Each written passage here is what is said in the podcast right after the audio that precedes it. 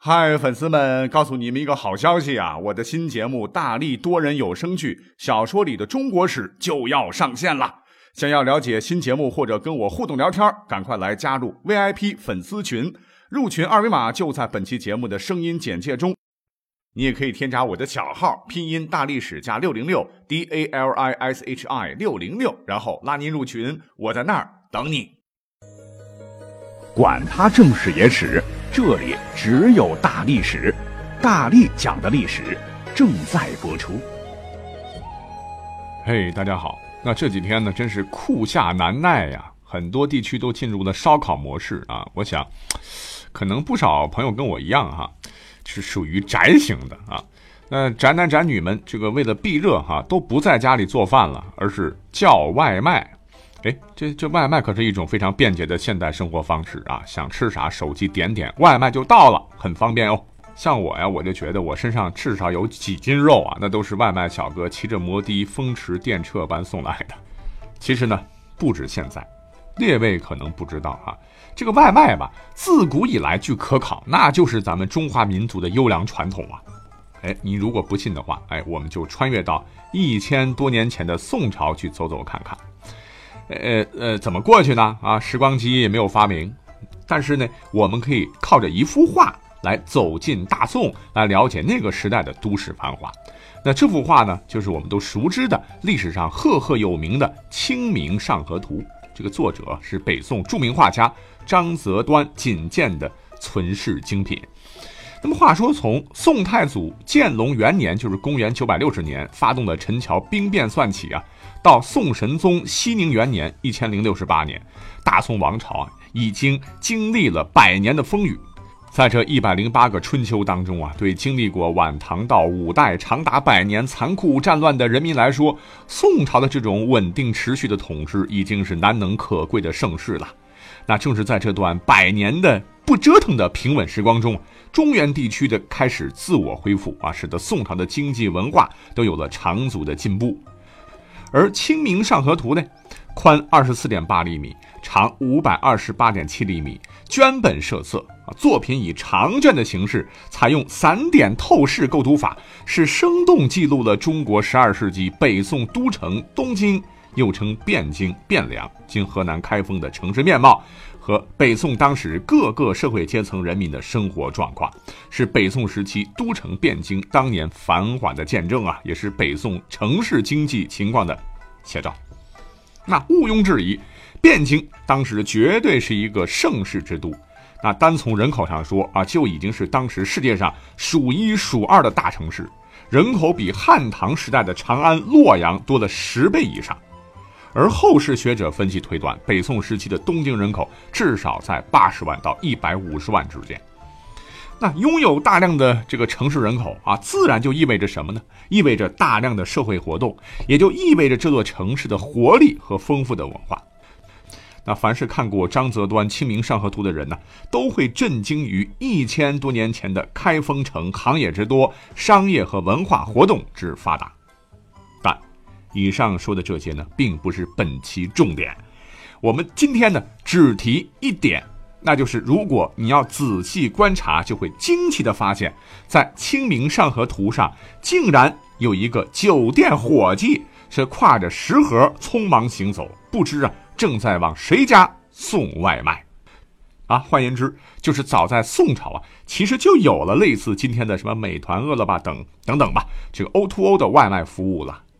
当时的饮食店呢，已经开始提供什么逐食诗行所唤，还有多接可办的快餐，啊，就是叫餐服务了。这个多接就是吆喝的意思，啊，也就是说，汴京餐饮业当时已经极为发达。有一本古书啊，叫做《东京梦华录》，里面在这个北宋的东京汴梁，呃，提到了一百多家商铺中啊，这个酒楼和各类饮食店就占了半数以上啊。果然，我们都是民以食为天，从古至今都一样。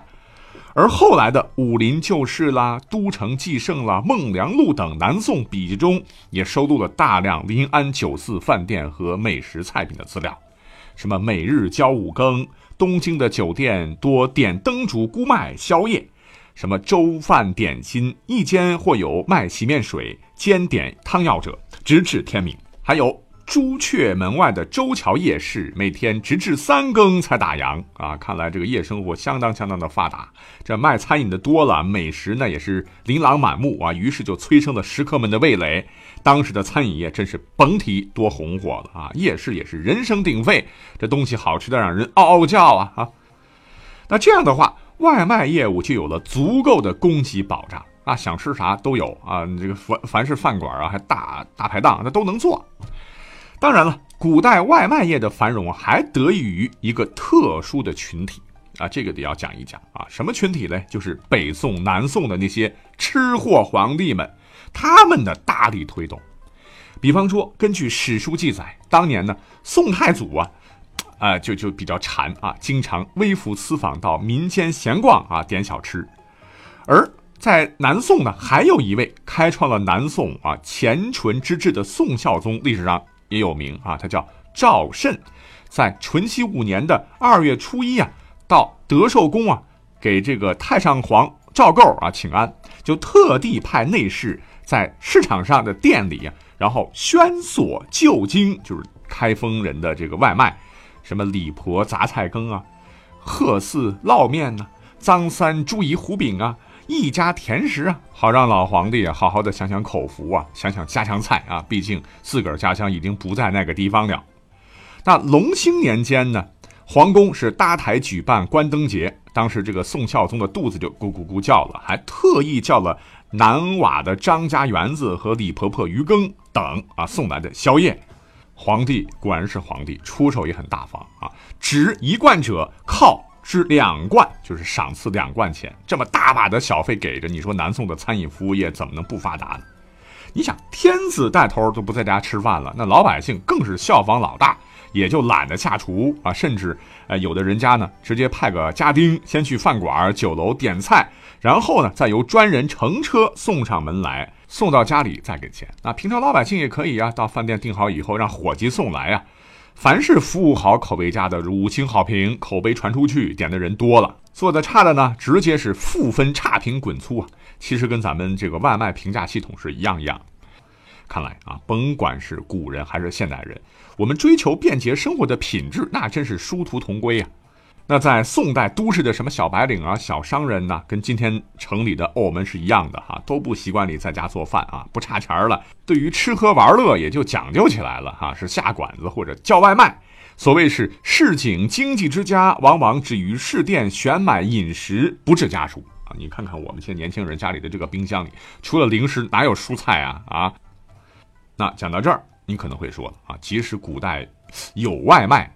那也不能跟咱们这个时候比呀！你看咱们现在的品种多多呀，呃，怎么来讲呢？话是没有错，但各位可能不知道哈，古代的外卖市场人家也是有细分的哟。一般来说吧，宋代的正店，哎，这个什么叫正店？就相当于现在的豪华大酒楼啊，专门承办大型宴会，一般是不提供外卖的。但是在《清明上河图》上啊，街边的这个饭店幌子上写的这个脚店，哎。这个是可以的，这个脚就是我们的脚的脚啊，这个脚店那可不是修脚的哈，就好比如今的中档餐馆，通常有外卖服务啊，不过一般都有个起送价啊，要俩烧饼吃碗面的，您就绕道再看看吧。那还有一种店叫分荣，就相当于咱们现在的大排档，是外卖的主力军，服务也最贴心，是随叫随送。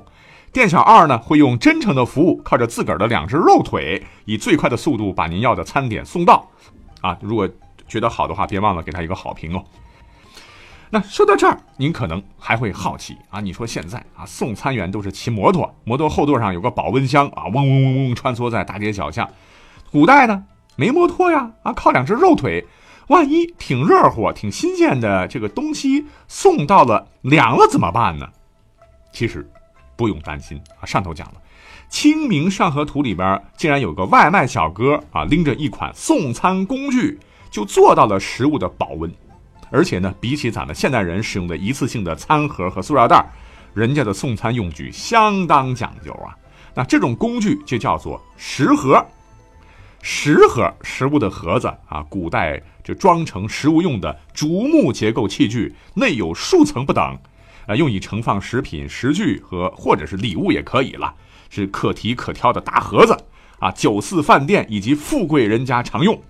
据考证啊，这种器物早在先秦时期就已出现了，到后世呢，就慢慢的变出了木、竹、珐琅、漆器等各种材质。那儒家讲啊，君子远庖厨，那在影视剧或者是史书当中啊，经常会出现这样的桥段。那古代的士绅名流啊，出门访友啊，迁客骚人们呢，或参加这个什么诗社、文社的活动啊，经常需要把酒言欢啊，常会事先准备一些肴食果品呢，作为助兴的下酒菜。那每当文人士大夫出门踏青郊游，这肚子饿了怎么办啊？就喊小厮给爷弄点吃的来。哎，这个小厮呢就从食盒里头拿出温的酒菜给主人。哎，再不济，古人还有提盒，那就是古装剧中最常见的食盒了。那它呢，就是用对称的提梁托着盒子，一只手的就可以拎着带走。提盒出现也较早了啊，早期是商铺和饭馆用来运送食物的，不过是两根提梁加几层格子，材质呢就是竹子编成的啊，这个就显得很粗糙了。但另据可考，在宋朝以前呢，人们外出啊带饭菜啊多用囊袋。这个囊袋，哎，我们常用说你这个家伙就是酒囊饭袋，哎，这个词儿正是源自于此啊。那如何能让保温效果更好呢？其实呢，古人老早就发明了一种东西，我之前讲过，叫做温盘，就是用来保温食物的这种器皿了。陶瓷做的，主要是上下两层瓷构成啊。上瓷薄，下瓷厚，中间空。在使用的时候呢，往这个夹层里灌入热水，就可以保持菜品的热度和口味了。再放入盒子当中，哎，就相当于现在的这个保温箱了。你看古人多么有智慧，可见古代，尤其是两宋时期，外卖已经很发达了。由此啊，呃，我倒觉得我们是不是可以肯定的说，那我们现在都熟知的宅文化，最早难道是起源于我国的宋朝吗？哎，看来甭管是古人还是现代人，这一点儿都是一模一样。好，感谢各位收听本期节目，我们下期再会。